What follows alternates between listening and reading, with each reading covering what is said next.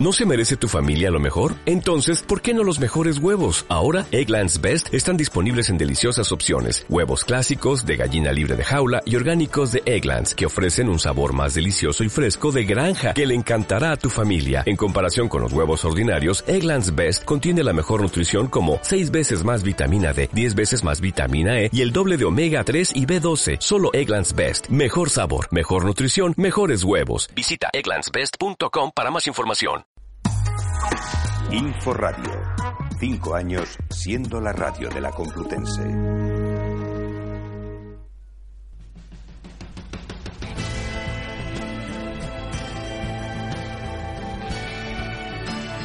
Página cero. Diego Sánchez.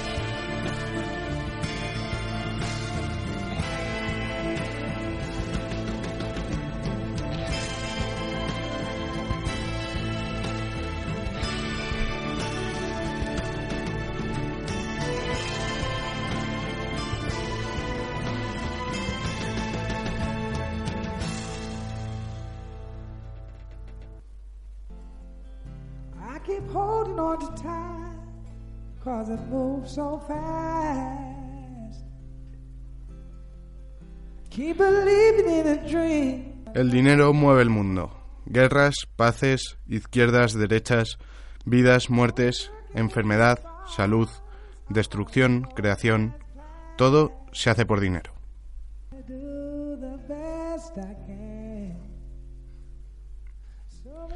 Los billetes también son la parte fundamental, desgraciadamente, de los medios de comunicación. La publicidad de productos con una fabricación de dudosa legitimidad sostiene los sueldos de empresarios, periodistas, actores y folclóricos. Los medios de comunicación tienen la importante función social de informar, educar y entretener, y la pureza de estas utilidades se desvirtúa cuando los intereses del capital y de los poderes privados deciden sobre qué se informa, cómo se educa y de qué manera se entretiene. Es en esta tesitura cuando las instituciones que representan al conjunto de la ciudadanía deben actuar de oficio y establecer un medio de referencia sufragado por todos que informe verazmente, eduque en la cultura propia y en la visión de las minorías como parte del conjunto, y entretenga, sin tomar por analfabeto, al espectador televisivo.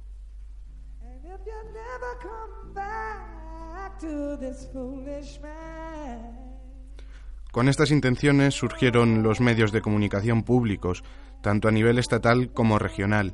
Sin embargo, los políticos se aseguraron de que estos sirvieran como instrumento de propaganda, reservándose el derecho de cambiar, según la dirección del viento, la línea editorial y los contenidos de la programación pública.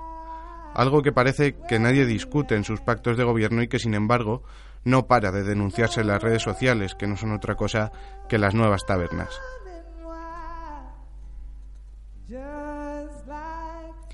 Es ahora, en un ambiente de protestas sindicales y del cierre de algunos medios de propiedad estatal, cuando decidimos someter la labor de los medios de comunicación públicos a debate, repasando el pasado, analizando detenidamente el presente y debatiendo sobre el futuro. Porque esta es una emisora pública y, como tal, debe cumplir lo mejor que pueda con los intereses de los contribuyentes. Página 0, programa 12 de la segunda temporada, Medios de Comunicación Públicos.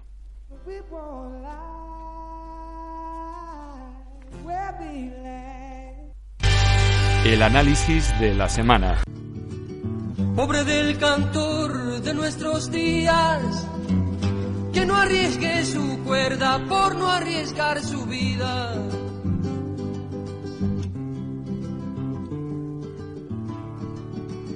Pobre del cantor que nunca sepa que fuimos la semilla y hoy somos esta vida.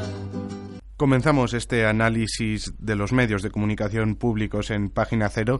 Tenemos ya en el estudio a Alfonso Puente y a Pablo Frichi. Bienvenidos otra semana más. Hola Diego. Muy buenas. Comenzamos por los medios públicos dedicados solo y exclusivamente a una comunidad autónoma con cultura, se presupone, propia, que son los medios regionales, los medios autonómicos. Pablo. Así es, Diego. Bueno, eh, te he traído las listas de momento de todos los medios de comunicación públicos autonómicos que hay. Están todos metidos, o casi todos, pero hay algunos que no forman parte en, una, en, una, en un organismo llamado Forta, en el que están incluidas la radio televisión vasca, catalana, gallega, comunidad valenciana, hasta hace poquito, ahora hablaremos de eso largo y tendido, la televisión andaluza, la comunidad de Madrid, Canarias, Castilla-La Mancha, Baleares, Aragón, el Principado de Asturias y Murcia. Todas ellas tienen tanto su televisión como su radio y hay varias de ellas tienen varias cadenas, como es el caso de la TV, como se estaba comentando antes, que, que tiene hasta cuatro televisiones autonómicas.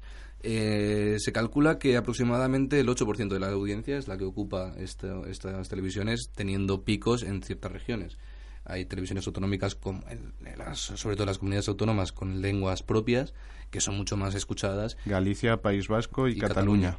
que son mucho más escuchadas que en, que en otros que en otros países incluso en otros en otras comunidades autónomas incluso tienen televisiones en su propio idioma privadas pero bueno no estarían dentro de, de lo que estamos hablando nosotros ahora eh, cómo se accede, eh, la subvención, etcétera. Alfonso va a hablar de ello después, así que si te parece nos metemos directamente en el caso de Canal No, Muy bien. que es el que más, más nos llama la atención. El más representativo porque terminó con el cierre de, de la radio televisión pública valenciana.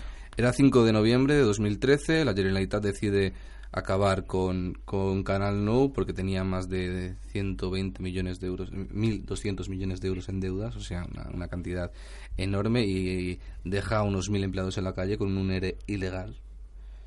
Y bueno, vamos a escuchar al presidente que como, como justificaba dicho cierre. Le escuchamos al presidente Fabra. Si hay una verdadera línea roja del gobierno Fabra en la comunidad valenciana, es que ante todo vamos a mantener los servicios básicos a los ciudadanos, educación, sanidad y políticas sociales. Yo no puedo decirle a un ciudadano que voy a tener que cerrar un colegio mientras estoy pagando la radiotelevisión valenciana 40 millones de euros más. Los sindicatos también tenían que es cuanto menos divertido, ¿no? Que una persona del Partido Popular que se ha dedicado a recortar la sanidad y la educación en todas partes hable de que tiene que cerrar una televisión por precisamente para no recortar otros derechos, sobre todo en Valencia, ¿no? Habría que recordar que se han gastado más de 300 millones de euros en una ciudad de la luz, en un macroplató de televisión y de, de películas en las que solo se han grabado ocho películas y que ha sido un desastre económico total y absoluto. En ese aeropuerto en el que no hay ningún avión, o en, esa, en esos macroproyectos como los Calatravas, etcétera, que han acabado con, la economía valenciana y, ya por no hablar de la cantidad de dinero que han robado de las arcas del Estado un partido que está entero intervenido en la comunidad autónoma, ¿no? Así que esa es la, doble moral. Un canal no, además, que también gastó varios cientos de millones de euros en cubrir la visita del Papa mientras tenía una deuda, como has podido decir, de 1.200 millones y que acabó con mil puestos de trabajo. Efectivamente, pero bueno, no, no todo en Canal No era, o sea, es evidente que ninguna televisión pública debería ser cerrada. Ahora, Canal No era precisamente una cadena modélica, ni mucho menos. Estaba denunciada por todos los organismos periodísticos por falta de, pluralidad. Eh, como tú dices, estaba implicada en, implicada en el caso Gürtel por intentar traer al Papa a la ciudad de Valencia eh, a través de, de unos sistemas bastante poco lícitos tuvo que dimitir el presidente de Radio Televisión Española por unos regalos que habían procedido sospechosamente de Valencia justo antes de, de, que tuvieran que cerrar la cadena. En, fin, es que podría seguir indefinidamente con, con, cientos de, de, cosas poco lícitas, cuanto menos que ocurrieron en este canal. Así que, eh, para concretar, no deberíamos cerrar televisiones públicas, pero las televisiones públicas deberían ser como tienen que ser. el tema de la pluralidad, ciertamente, y de la manipulación es algo que se ha llevado eh, muy, muy a fondo en estos últimos meses en, en la televisión pública estatal y en la radio televisión pública española. Alfonso Puente nos trae los detalles de, la, de los medios de comunicación públicos estatales.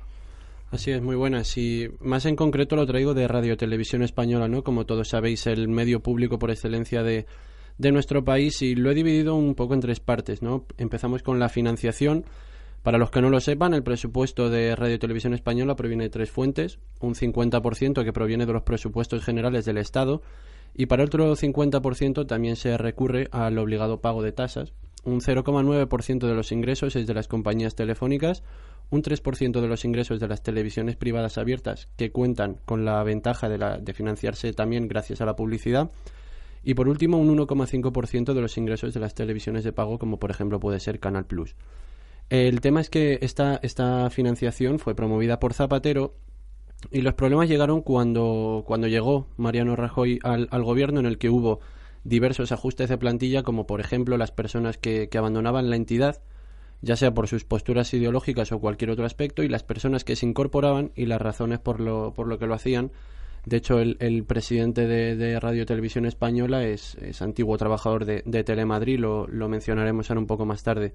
Y bueno, hablo también un poco de los canales de televisión española y de radio. Eh, yo creo que esto ya es sabido por todos los oyentes. Los, canales de televisión española son la 1 de información general, la 2 un poco más ambientada el, a los aspectos culturales, Teledeporte, Clan TV, dedicado a los dibujos, 24 horas, continua información, y Televisión Española Internacional, que está orientada a dar información de España al resto del mundo. Y luego, como ha, ha, mencionado antes Pablo, en cada comunidad autónoma, eh, Radio Televisión Española tiene su propio centro territorial y de producción propia. Vamos con la radio. Tiene uh -huh. eh, seis canales, perdón. La Radio Nacional, que es generalista, Radio Clásica, música clásica. Radio 3, Cultura, Sociedad y Música Alternativa. Radio 4, que es generalista, pero en catalán. Radio 5, Información Continua, al estilo de las 24 horas. Y por último, Radio Exterior de España. Sería el equivalente a Televisión Española Internacional. Y ahora he querido terminar, para que no, no se haga muy, muy pesado este tema, de problemas que hubo entre periodistas y periodistas de Radio y Televisión Española y la, la, propia entidad. En los últimos meses ha habido mucha movilización sindical. Efectivamente, nos vamos primero a febrero de 2015, ¿vale? En la que la contratación de 11 periodistas por la vía de urgencia para los informativos de Televisión Española generó una oleada perdón, de protestas en la televisión pública. ¿Cuál fue el motivo? Pues la sustitución de informadores de, de Torre España, o sea, de propio Radio Televisión Española, por contratados de fuera de la casa, así, lo denominaban ellos. Y es un modelo que se implantó con notable éxito en Telemadrid, otro, otro canal de televisión al, al estilo Canal No, ¿no? bastante poco plural. Y bueno, como he dicho antes, de Telemadrid procede el actual presidente de Radio Televisión Española, José Antonio Álvarez Gundín. Seguimos en 2015, abril. El Consejo de Informativos de Televisión Española acudió esta vez al Parlamento Europeo para denunciar por enésima vez, son muchas, la manipulación progubernamental que se realizaba desde los telediario, telediarios perdón, de Televisión Española y también, como ha mencionado antes Pablo, defender una televisión pública independiente, plural y al servicio de la ciudadanía, que para eso es, es quien la paga. La conclusión que nuestros medios de comunicación públicos en general no son todo lo plurales que deberían y cuya forma de financiación debe someterse a debate y, y decidir una nueva porque parece que los medios que, que llegan no son suficientes. No, eh, ya el, el, último, el último ejemplo, nos vamos ya a febrero de 2016, este es bastante más reciente de, del mes pasado.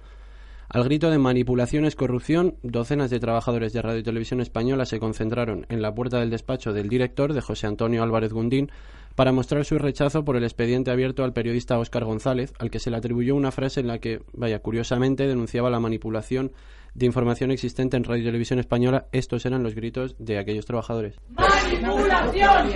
¡Es corrupción! ¡Manipulación! ¡Es corrupción! Todo esto en la puerta del despacho del director. Manipulación es corrupción. Pablo Frichi, Alfonso Puente, muchísimas gracias una semana más. Hablamos después con más temas. Seguro. A ti, Diego.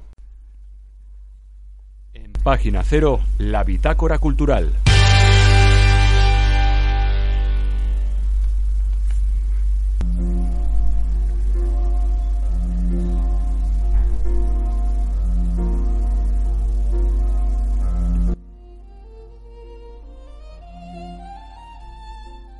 Como todas las semanas, hacemos un repaso a las películas referidas a la temática que tratemos en el página cero, en este caso a los medios de comunicación. Como siempre tenemos en el estudio a Manuel Pérez y a Pablo Frichi, que continúa con nosotros. Bienvenidos.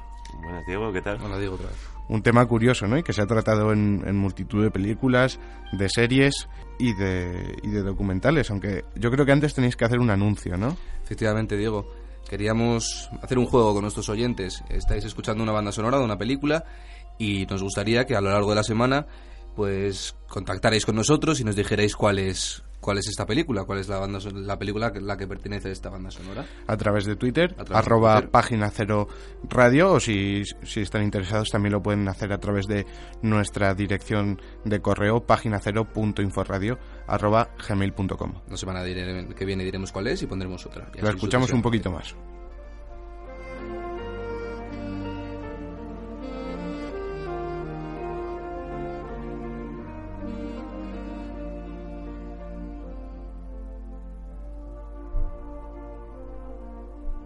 Nos metemos ya en materia, comenzamos eh, por quién de los dos, esta vez. Por cualquiera, ¿no? Porque primero querríamos Eh, darle vamos a comentar un poquito primero la noche de los Oscars, que fue Pasado la madrugada domingo.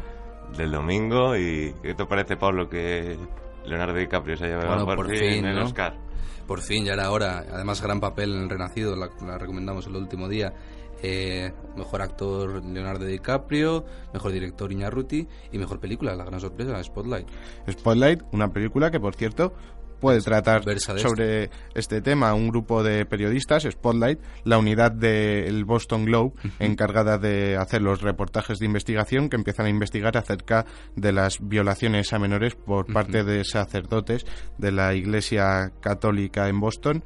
Empezaron sospechando de nueve y terminaron por cazar solo en Boston a más de 200, ¿no? Luego estos casos se hicieron extensibles a otras ciudades de Estados Unidos y llegaron incluso a Europa, en España, en Granada y, y, y en más lugares de, de la geografía de la geografía cristiana, por así decirlo. Por desgracia es un tema que, que sale mucho y con mucha frecuencia.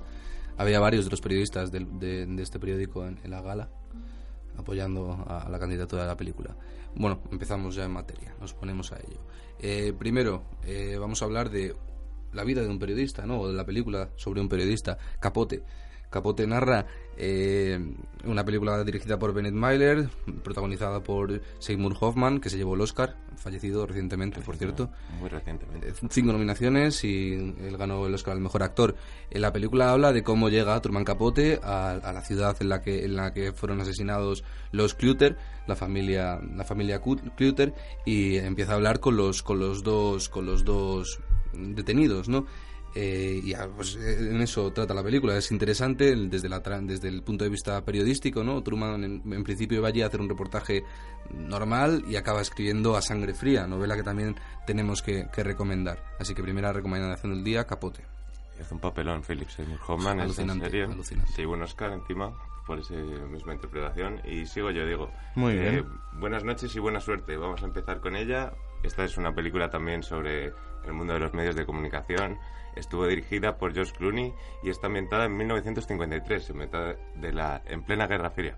Eh, narra el enfrentamiento que se produjo entre el famoso periodista Ed Murrow, eh, junto con su equipo, contra el senador Joseph McCarthy, que fue el que encabezó la caza de brujas en Estados Unidos durante la Guerra Fría. Vamos a escuchar un pequeño corte de la película que he traído. La semana pasada, el senador McCarthy intervino aquí para corregir errores que hubiéramos podido cometer en nuestro reportaje del 9 de marzo. Dado que el senador no se refirió a las declaraciones que hicimos, nosotros debemos concluir que no detectó error alguno.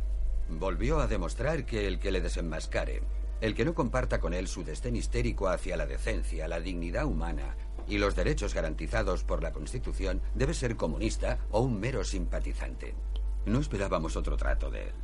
Añadió el nombre de este periodista a una larga lista de individuos e instituciones que ha acusado de servir a la causa comunista. Su propuesta es muy simple. Todo aquel que critique o se oponga a los métodos del senador McCarthy debe ser comunista. Eh, bueno, ahí tenemos Buenas noches y buena suerte. Gran película de George Clooney y continúas tú, Pablo. ¿Sabéis que siempre me gusta tirar para casa? La Dolce Vita, Fellini, 1960, eh, una película, protagonizada por Marcelo Mastroianni y Anita Ekberg, alucinante, preciosa. Eh, es, un, es un periodista, un paparazzi más que nada, ¿no? Y bueno, esa Roma siempre de- con ese Fellini y esas fiestas, esos vestidos, ese todo, ese mundo suyo y que solo podemos ver en sus películas. Ujú. Fue Palma de Oro en Cannes y obtuvo cinco nominaciones, incluidas Mejor Película y Mejor Guión. Uno de los grandes clásicos del cine, ¿verdad? Tanto. La Dolce Vita. La Dolce Vita. 1960. ¿Dónde estabais en 1960? Anda que no nos quedaba a nosotros. Eh, bueno, continúo yo con The Newsroom. Eh, The Bueno, Newsroom cambiamos es- a- al Serie. género de las series. Sí, sí, claro. Eh, pasamos a The Newsroom, una serie de HBO que fue creada por el famoso guionista Aaron Sorkin, que le conoceréis seguramente por la red social o el ala oeste de la Casa Blanca, que también tra- Ujú. trata el tema del periodismo. Eh, la serie trata sobre un presentador de noticias eh, protagonizado por Jeff Daniels, que es muy pasivo y, y está obsesionado si- siempre con la audiencia, pero todo cambiará cuando llegue una nueva productora de noticias a la redacción, eh, protagonizada por Emily Mortimer, que hace cambiar completamente el programa y convertirlo en un programa con información veraz y objetiva, huyendo de los sensacionalismos. Eh, y bueno, es una serie muy completa, eh, si eres periodista es absolutamente fundamental y la recomendamos claramente. Al 100%.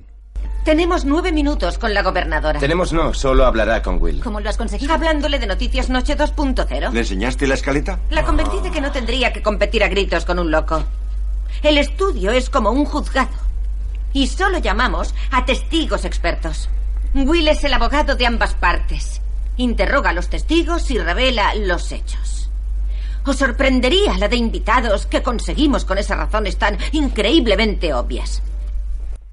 Eh, bueno, ahí hemos visto The Newsroom, eh, un corte donde Emily Mortimer sale diciendo cómo va a ser la nueva redacción de noticias y eh, esta serie fue ganadora de un Emmy a Mejor Actor Dramático para Jeff Daniels, que está francamente sensacional. Solo tres temporadas, si no me equivoco. Sí, solo tres tres temporadas. temporadas y terminó la serie. Fue, fue visto y no visto casi. Algunos nos quedamos con ganas de más. Volvemos al género cinematográfico Y hablamos con hablamos de, de otro clásico todavía mayor. Y tanto. Eh, No se puede hablar de películas de periodismo sin hablar de Ciudadano Kane, ¿no? Orson Welles, protagonizada también por él mismo, y Joseph Couters hacen una especie de... Unos Pulitzer y otros Hertz, ¿no? Eh, es- al final es eso. Uno es el, el- el- el joven sin recursos que consigue un medio de comunicación currándoselo como nadie y eh, creando una nueva forma de hacer periodismo y luego aparece eh, su contrincante que sería Hertz, ¿no? que es un tío acomodado que consigue un medio de comunicación vía su papaito y ah, comienza el amarillismo, la demagogia, etcétera, etcétera. Kane es un, se convierte en un magnate alucinante de- del mundo mundial, pero acaba como, como muchos, ¿no? sumido en una, en una tristeza terrible y tal. Eh, en fin, un clasicazo, 1941, ojo, casi ni en blanco y negro, en, en- en no color, no sé cómo es. en- Otro de los grandes clásicos, Pablo. Hoy has Hoy- hoy- estado sí, me voy a encasillar, lo siento. Pues parece que vuelven a estar de moda las películas de periodistas. Damos la enhorabuena a Spotlight, que ganó el Oscar a Mejor Película del año el pasado domingo en la ceremonia. Pablo Fricci, Manuel Pérez, muchísimas gracias una semana más por estas grandes recomendaciones en clave cultural. A vosotros. Hasta la semana que viene.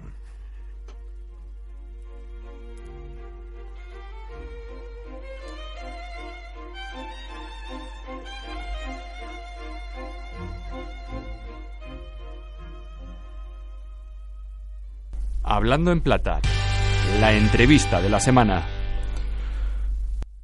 Javier Mayoral es doctor en periodismo en la Universidad Complutense de Madrid, donde también imparte clases. Desarrolló su carrera periodística en los servicios informativos de Telemadrid, un medio público regional, donde llegó a editar las noticias de fin de semana entre 2000 y 2002. Bienvenido, Javier. Gracias. ¿Existe independencia del poder político y económico en los medios públicos? Es difícil decirlo así en general, pero mm, si tengo que decir algo me temo que no. Que en general hemos tenido eh, una experiencia en España con los medios públicos que no ha sido del todo positiva y que incluso la gente eh, está acostumbrada a, a ver que cuando un gobierno llega al poder, consigue el poder, parece como si le correspondiera una determinada televisión, sea autonómica o sea nacional. Y yo creo que eso es una confusión terrible, ¿no? Confundimos la televisión pública con la televisión gubernamental. El problema quizás es la financiación. ¿Se destinan suficientes fondos a los medios públicos para poder hacer un contenido de suficiente calidad? Yo creo que ese es un- uno de los problemas, la financiación. La financiación tiene que ser transparente y estable. Y es fundamental que sea así. Pero mm, me da la impresión de que hay otros elementos que son casi más importantes que la financiación. Por ejemplo, el, el blindaje del aparato institucional de una televisión pública, es decir, quién nombra al director, presidente, sea el cargo que sea, de una corporación pública. ¿Quién lo nombra? eh, simplemente porque es amigo del, del, presidente del gobierno o de la presidenta de la comunidad? Eh, eh, ¿Cómo se hacen esos nombramientos? ¿Qué garantía de independencia tienen eh, las personas que han sido nombradas? ¿Cómo se hace luego los nombramientos siguientes, ¿no? Una vez que se ha nombrado al director general de un medio, eh, como se nombra al director de informativos, por ejemplo, ¿no? Ahí hay que buscar garantías para que no sean amigos de la gente que está en el poder, sino que sean periodistas de reconocido prestigio. Usted editó las noticias de fin de semana de Telemadrid entre 2000 y 2002. ¿Pudo percibir alguna práctica de manipulación informativa en, en Telemadrid? Lo del usted me ha sonado ahí un, un poco, ¿no? entre colegas, entre periodistas, casi mejor. Sí, sí, somos periodistas. Yo ya ex periodista, pero bueno. la época aquella de Telemadrid, yo creo que, mm, que vivíamos una etapa incluso extraña. Extraña porque es eh, difícil encontrar un periodo de cierta libertad en un medio público. Y yo disfruté de ese, de ese momento. Eh, yo no me consideré presionado para hacer noticias que favorecieran a un determinado partido político. Es más, em, no, hubiera, no lo hubiera soportado, porque tampoco he tenido grandes ambiciones periodísticas, ¿no? Del poder por el poder, el poder en periodismo también, ¿no? Yo quería hacer el, el trabajo lo mejor posible y, y la idea mía de línea editorial de un medio público es simplemente la pluralidad, que haya pluralidad, que se reflejen todos los puntos de vista necesarios para comprender una determinada realidad intentando asegurar, en la medida de lo posible, que las minorías estén bien representadas. Más allá de eso, me daba igual quién fuera, quién estuviera en el poder, ¿no? Hemos visto en los últimos meses en repetidas ocasiones manifestaciones, el movimiento un poco sindical de los periodistas en Radio Televisión Española. Sin embargo, ¿hasta, hasta qué punto tienen la culpa los propios periodistas que al final son los que aceptan esa manipulación en cierta manera y los últimos responsables de, de la información? Bueno, y a veces la padecen también. Yo creo que los periodistas en televisión española están dando una lección ahora de, cómo combatir la manipulación, porque hay un instrumento que a mí me parece fundamental, que es el Consejo de Informativos, que es un órgano de representación de los propios periodistas de la redacción, y no solo periodistas, sino también otras, otros profesionales que participan en el proceso de elaboración de los informativos. Y esos mm, periodistas están denunciando desde dentro prácticas de manipulación. Eso no es fácil, ¿eh? ¿eh? a lo mejor desde fuera se ve como una cosa sencilla, pero denunciar a la gente que está por encima de ti, a tus jefes, y decir que las noticias que se están emitiendo son noticias que en realidad lo que quieren es convencer a los ciudadanos de que voten a, determinado partido político, no de informar de lo que está ocurriendo en la realidad, en la calle, sino de convencer, de persuadir, de favorecer a un determinado partido político, denunciar eso tiene su mérito, no es fácil. Y yo creo que están haciendo una labor muy interesante en el Consejo de Informativos. ¿Hasta qué punto, si, se ha podido guardar el contacto con alguno de sus excompañeros en, en Telemadrid y que y que sí que ha, vivido la etapa posterior de manipulación, ¿hasta qué punto se chantajea al trabajador medio para que publique o deje de, publicar una información que conviene o no conviene al partido del gobierno? Bueno, yo seguí trabajando en Telemadrid hasta 2012, o sea que viví una etapa de cierta libertad, pero también viví otra en la que no había libertad y yo he visto cómo se manipula, ¿no? Y he visto y he sufrido, aunque no me, no me quiero poner eh, como protagonista de nada, pero mm, claro que lo he visto y el contacto que he mantenido con los compañeros, pues mm, lo hemos hablado muchísimas veces, qué cantidad de ocasiones eh, hemos tenido que vivir de, de ver cómo un profesional que simplemente hacía noticias ha sido castigado, por ejemplo, castigado, relegado al olvido, porque se ha negado a participar en esa farsa que es intentar manipular una noticia. Ha habido muchos periodistas que finalmente han perdido su puesto de trabajo precisamente por eso. En el caso de Telemadrid hubo un NERE y 861 personas se fueron a la calle. De ellas yo no sé, yo no sabría decir cuántas se fueron por no querer mentir. Probablemente mm, alguna mm, se fue por eso, pero el proceso de pérdida de credibilidad de Telemadrid tuvo mucho que ver con eso. La gente no se creía lo que decía Telemadrid porque las noticias estaban claramente sesgadas en una determinada dirección ideológica. Aún hoy podemos podemos verlo. Hay, hay síntomas que parece que, apuntan a un cambio. hay un nuevo director de informativos, hay mm, incluso desde el punto de vista institucional un nuevo consejo de administración que se está gestionando ahora y con, dudas y con todo es, eh, yo creo que es demasiado pronto, pero mm, habrá que esperar. Desde luego lo que hemos visto hasta ahora, a mí como espectador, a mí me ha parecido lamentable como espectador y la perspectiva de futuro que puede percibir en, sus compañeros, tus compañeros, perdón. Bueno, la mayoría de mis compañeros, eh, tengo algunos que siguen trabajando, pero la mayoría están en la calle, en, Telemadrid, en el caso de Telemadrid. Eh, entonces ahí mm, supongo que, que, la mayoría está ah, intentando encontrar una salida profesional en otro sitio porque sabe que no puede volver. Y dentro de la, de la gente con la que sigo hablando y, teniendo amistad que siguen en Telemadrid, eh, bueno, hay de todo, ¿no? Pero, pero yo creo que en general se respira una necesidad de cambio, de, de cambio, de, un cambio además que es bastante sencillo porque es una vuelta a la profesionalidad, a criterios profesionales, a hacer una televisión próxima, de proximidad. En el caso de, mm, de Telemadrid es sencillo, la Comunidad de Madrid se presta muy bien a hacer una televisión, no de barrio, pero sí de, comunidad, una televisión autonómica de verdad. Y lo mejor es que mirando al pasado se, se puede ver cómo se hizo. Y bueno, habrá que cambiar cosas porque los tiempos han cambiado, pero tampoco es tan difícil hacerlo.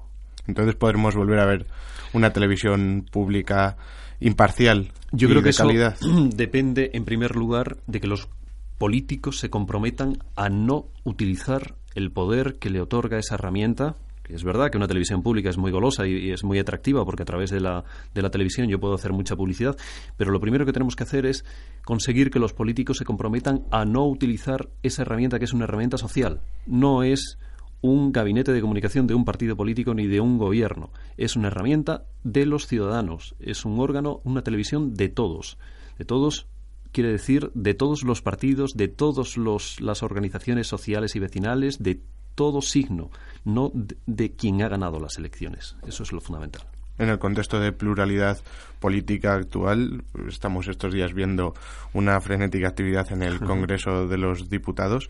¿Se ve alguna solución cercana? ¿Cree que está más cerca esta pluralidad de, de, conseguir una televisión pública en la que al menos haya más espectro de votantes representado? Bueno, yo veo algunos aspectos sí positivos. Por ejemplo, veo que los medios de comunicación hoy están mucho más pendientes de, de estos eh, episodios de manipulación o de estas prácticas sistemáticas de manipulación de lo que estaban hace 10 o 15 años creo que la sensibilidad ciudadana también ha cambiado. Hoy no se acepta que una televisión pública sea una televisión gubernamental con la facilidad y la naturalidad con que se aceptaba hace unos años.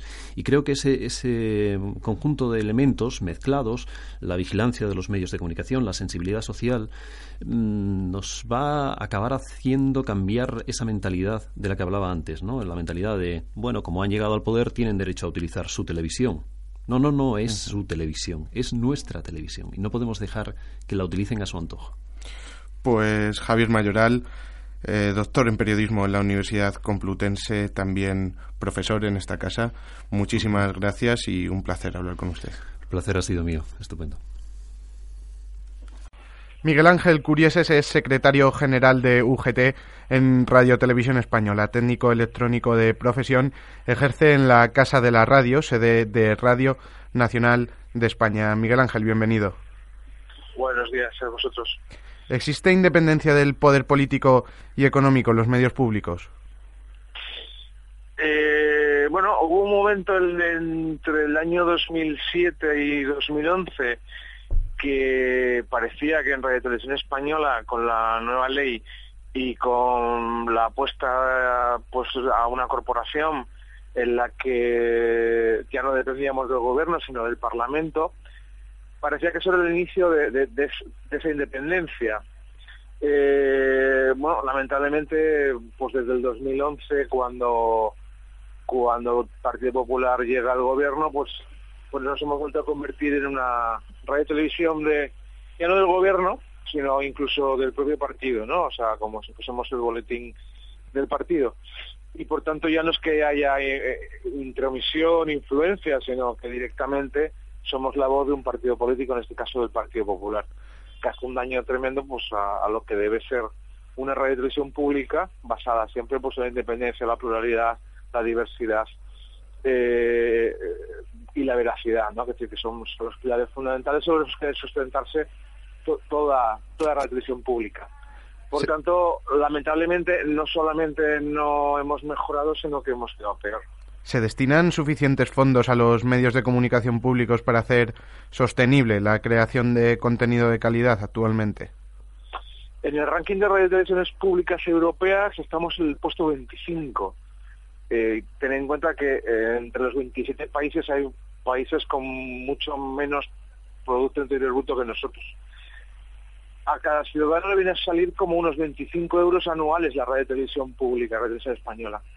Eh, pues, por tanto, mm, teniendo en cuenta que a un británico le puede salir por 200 y pico euros o a un francés por ciento y pico, pues hombre, son recursos, eh, yo creo que, eh, estoy hablando antes de los recortes del Partido Popular, con lo cual eh, es absolutamente recursos muy, muy, muy escasos.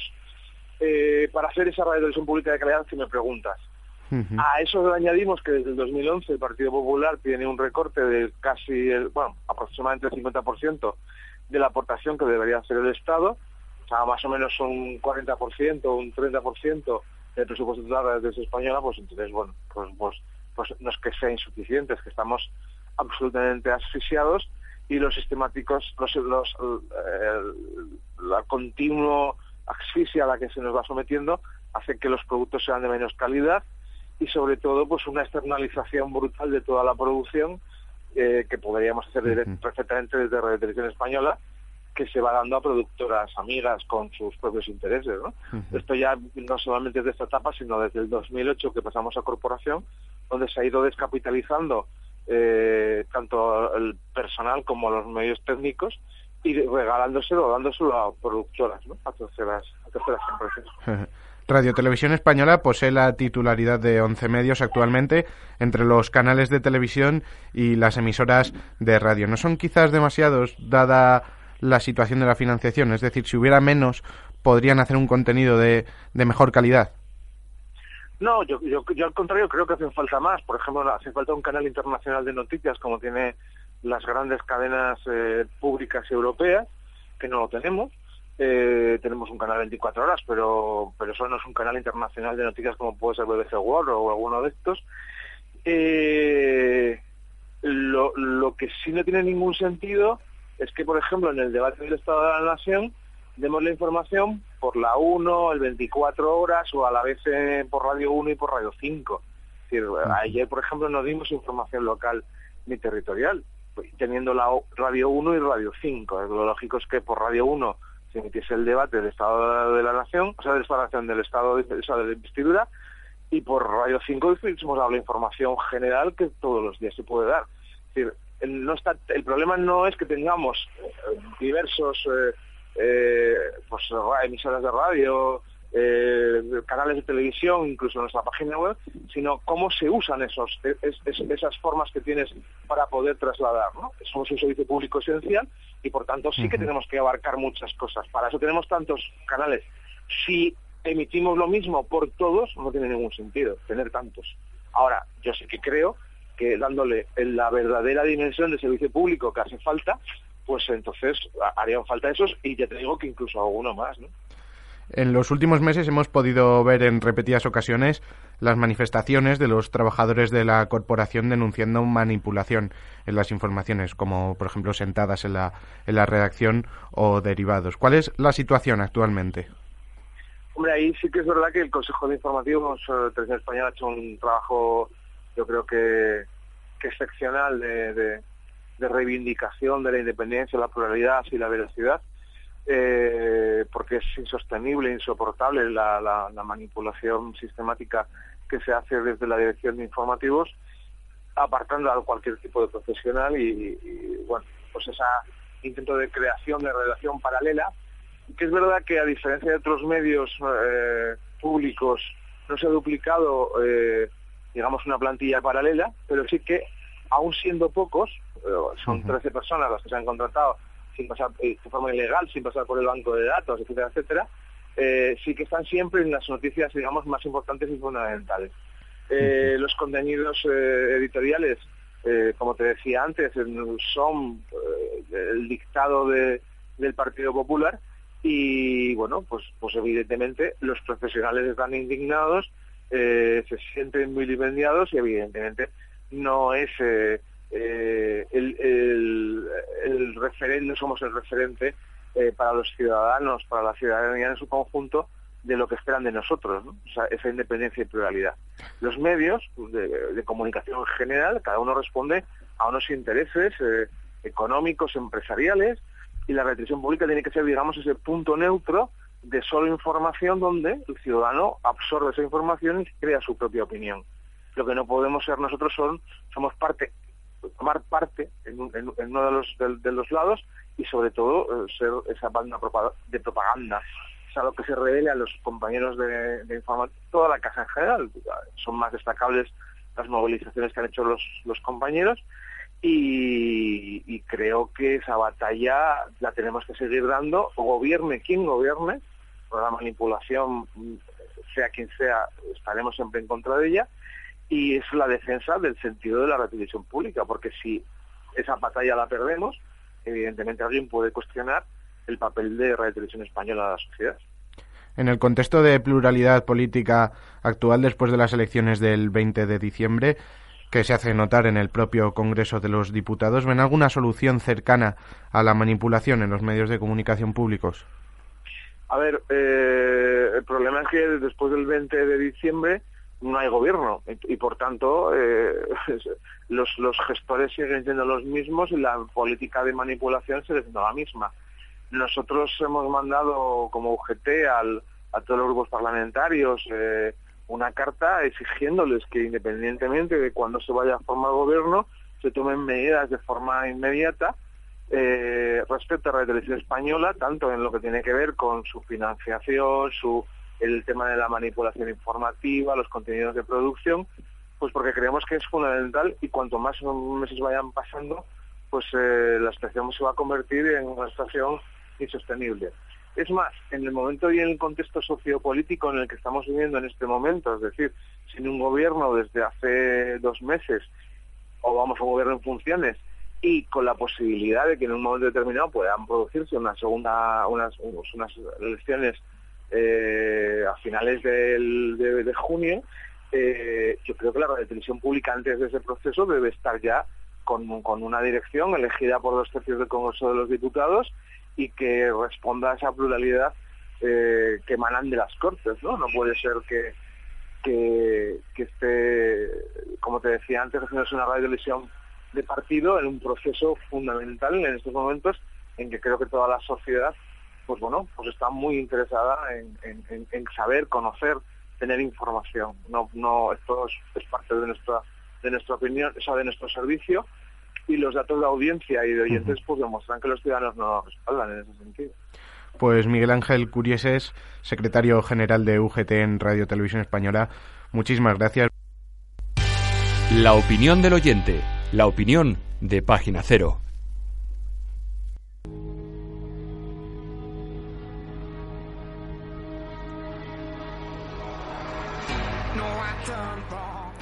Como cada semana hemos querido contar también con ustedes, con su opinión, y por eso hemos escrito en Twitter una serie de preguntas, lunes, martes y miércoles, como siempre, en la que preguntábamos sobre ciertos aspectos relacionados con los medios de comunicación públicos. El lunes preguntábamos si eran necesarios, el 91% de ustedes votó que sí, mientras que tan solo el 9% dijo que no era necesario un medio de comunicación público en el panorama actual. El pasado martes preguntamos sobre su conformidad con la función que los medios de comunicación tienen y con la que de verdad cumplen. El 12%, el 12 respondió que cree que cumplen con la función que deberían, mientras que un 88% no está del todo contento con la profesionalidad de los medios de comunicación públicos.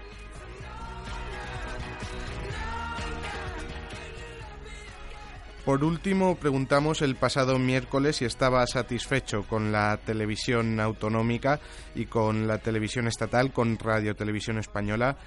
Eh, solo el 16% de los encuestados está conforme con las dos, mientras que el 12% está contento con la labor que cumple su televisión au- autonómica, mientras que nuestra no está contento con la labor de televisión española. Eh, el caso contrario, no estar contento con la televisión autonómica y sí con Radio Televisión Española, un 8% de los encuestados, mientras que el grueso de votantes se sitúa en la disconformidad total con la televisión autonómica y con Radio Televisión Española en un 64%. Recuerda que puedes contestar todas las semanas y seguirnos arroba página cero radio. La familia de Página Cero se va ampliando poco a poco. Tenemos en el estudio a una nueva compañera, Lidia Zou, bienvenida. Hola, buenas noches. Soy, eh, soy Nidia Zhou, encantada. Hemos querido también salir a la calle y preguntar a, a la gente qué opinaba sobre estas mismas tres preguntas y ver un poco su conformidad. ¿Cuáles han sido tus impresiones? Eh, me parece a he preguntado a ambos eh, estudiantes de la universidad, todos ah, consideran que ahora los medios de comunicación públicos no están funcionando y debería mejorar muchísimo más porque los, todos los medios de comunicación públicos eh, están influenciando mucho por eh, todos los políticos hoy en día en España. En- Entonces podemos escuchar eh, sus opiniones. Pues vamos a escuchar el primer reportaje de nuestra compañera Lidia Zou.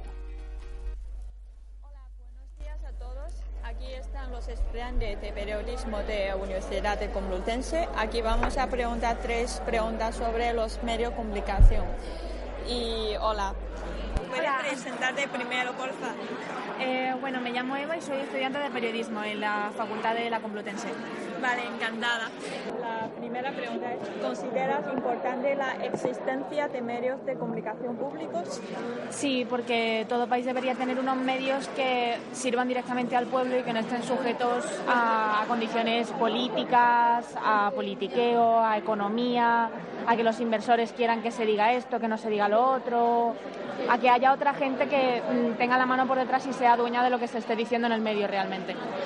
Vale, perfecto. Y la segunda pregunta, ¿consideras que los medios públicos cumplen la labor que deberían? Realmente no, no del todo porque siempre, al fin y al cabo, si en los órganos de gestión y de dirección de los medios públicos también tiene la mano, eh, ¿quién va a tener la mano? Por un lado el gobierno y por otra el Estado en sí y siempre hay gente poniendo otras personas en los puestos que ellos consideran, que ellos quieren sujetos a otras empresas o a otros mm, fines económicos, realmente ninguno va a cumplir una función que sea totalmente arbitraria. ¿Contenta con tu televisión autonómica y, tu, y con televisión española? No, porque por ejemplo yo soy de una ciudad muy pequeña, eh, entonces todos los medios reciben una, una financiación directa de- del, del ayuntamiento, todos los medios están sujetos directamente al ayuntamiento. Y en el caso de la televisión, aunque siempre se está metiendo mucho con ellos, por ejemplo, eh, siempre están un poco de guerra, realmente al final lo que queda es eso, es una ciudad pequeña, eh, la información es limitada y al final se reduce a que la televisión siempre se está peleando con el ayuntamiento y no llegan realmente a nada nunca y no se hace una información muy muy de calidad. Vale, muchísimas gracias. De nada. Me llamo Jorge. Es, ¿Consideras importante la existencia de medios de comunicación públicos? Creo que sí, que necesitamos, sobre todo en España, un, un medio de comunicación que sea público, porque los medios privados eh, funcionan a través de la publicidad, de las empresas, de la gente que está detrás, y necesitamos un medio público que informe de verdad y de lo que le interesa a la gente, sin tener la presión de una empresa o, o alguna publicidad detrás. Vale, gracias. La segunda pregunta sería, ¿consideras que los medios públicos cumplen la labor que deberían? Creo que a día de hoy no. Creo que ha habido épocas en España que sí lo han cumplido lo mejor posible, incluso nos han premiado por ello, pero creo que a día, a día de hoy no. De hecho, nos han llamado la atención desde Europa porque no estamos cumpliendo, sobre todo en la televisión pública, con esta. La tercera pregunta sería, ¿estás contento eh, con tu televisión autonómica y con televisión española? Con mi televisión autonómica no, porque la verdad es que está muy orientada a personas mayores. Yo soy de Andalucía y, y son programas pues para gente mayor. La verdad es que no son programas de interés para el, para el público en general. Y con, tele- con la televisión española, por supuesto que no. De hecho, la audiencia se puede ver cómo han bajado la audiencia de un año a otro, porque son programas cada vez de menos calidad, muy segmentados por, el- por, el- por la política, van a un público en concreto y yo de verdad no me siento identificado con ellos. Pues muy interesante la opinión de los estudiantes de periodismo de esta casa de la Facultad de Ciencias de la Información. Lidia Zou, muchísimas gracias. De nada, a ti. Nos vemos la semana que viene. Buena suerte. En Página Cero, Última Hora.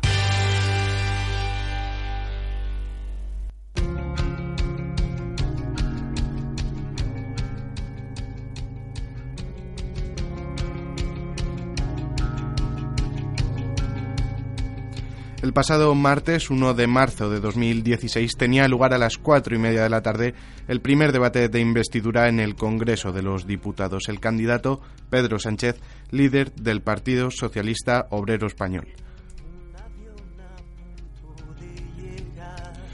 En una Cámara repleta por los nuevos diputados y senadores, el candidato propuesto por Felipe VI para presidir el Gobierno de España copó la primera hora y media de la sesión en su discurso.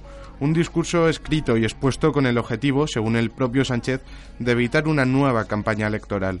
Un discurso que comenzó criticando el absolutismo del Partido Popular y refiriéndose al resultado de las pasadas elecciones generales como el mandato ciudadano de terminar con el gobierno de Mariano Rajoy. Diálogo y acuerdo. Con el Partido Popular no podemos promover un cambio de gobierno y mucho menos podemos promover el gobierno del cambio. La voluntad mayoritaria de la sociedad española expresada el pasado 20 de diciembre es el cambio. Consideramos que es una irresponsabilidad cruzarnos de brazos. Estamos obligados a mezclarnos y descubriremos que el mestizaje El líder socialista no paró de repetir en un bucle casi infinito que el Partido Socialista responde a esa voluntad de cambio de la ciudadanía, una voluntad que según Sánchez debe hacerse efectiva en el pacto, literalmente desterrando el insulto y mostrando tolerancia y diálogo, proceso en el que destacó la labor del PSOE como pieza angular de cualquier movimiento político.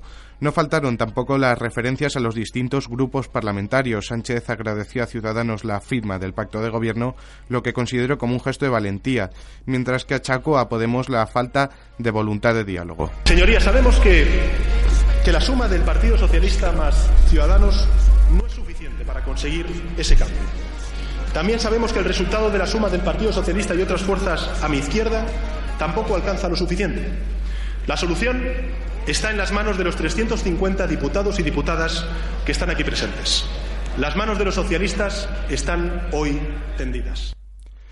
El grueso del discurso de Pedro Sánchez se basó en la lectura del pacto que el líder socialista firmó con Rivera, estructurándolo en torno a lo que Sánchez considera los cinco desafíos que necesitan soluciones con acuerdos duraderos, empleo, desigualdad, corrupción, las relaciones con la Unión Europea y la crisis territorial con Cataluña. Al día siguiente, el pasado miércoles, tuvo lugar el turno de réplica que culminó con la votación parlamentaria de la investidura del líder socialista, algo sobre lo que nos informa Alfonso Puente, que está de nuevo con nosotros en el estudio. Bienvenido de nuevo.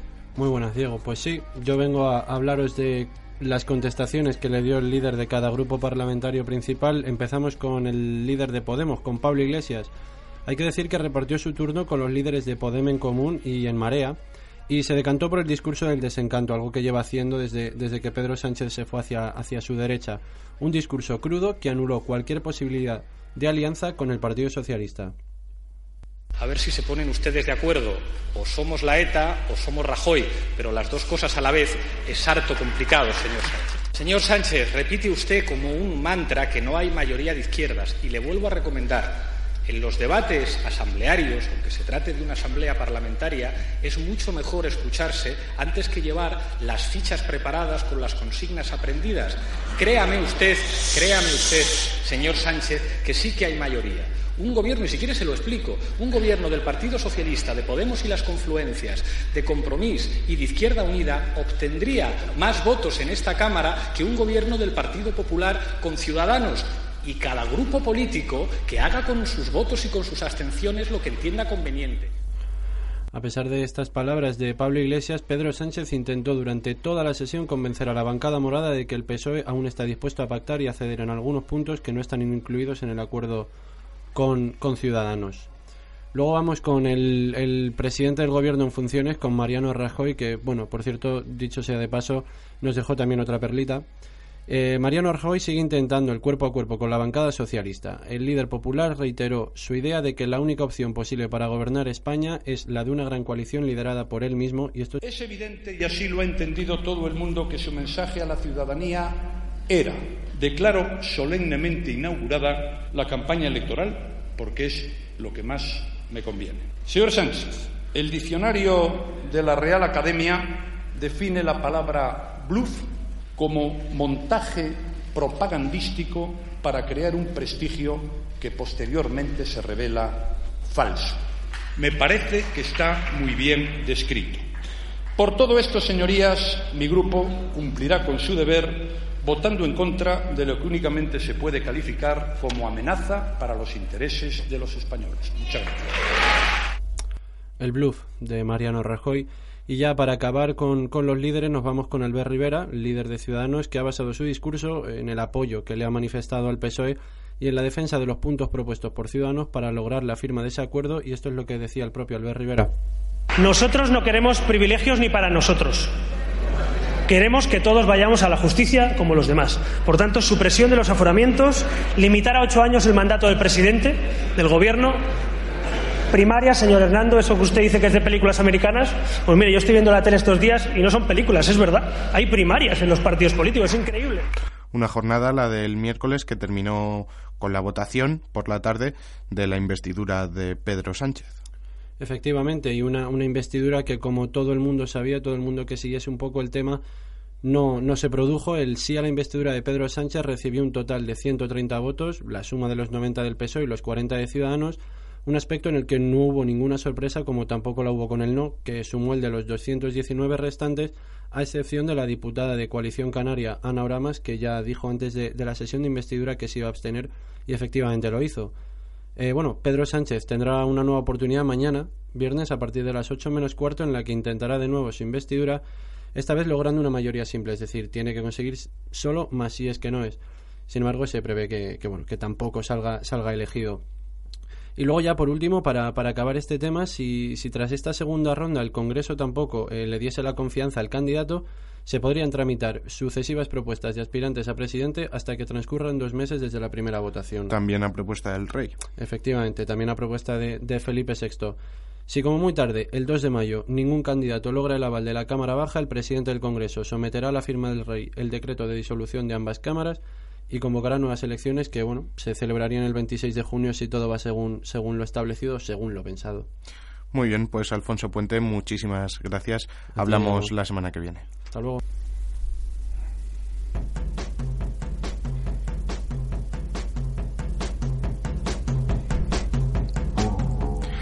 Nosotros nos vamos una semana más. Esta semana ha tocado analizar los medios de comunicación públicos. Esta radio también lo es, una radio universitaria de una universidad pública, la Universidad Complutense de Madrid. Volvemos la semana que viene, el jueves que viene. Hasta entonces saben que pueden seguirnos en nuestra página de Facebook, Página Cero, y en Twitter, arroba Página Cero. A la técnica ha estado Melanie de Céspedes, de Céspedes perdón, nuestra nueva técnica. Yo soy Diego Sánchez. Reciban un cordial saludo de todo el equipo de Página Cero.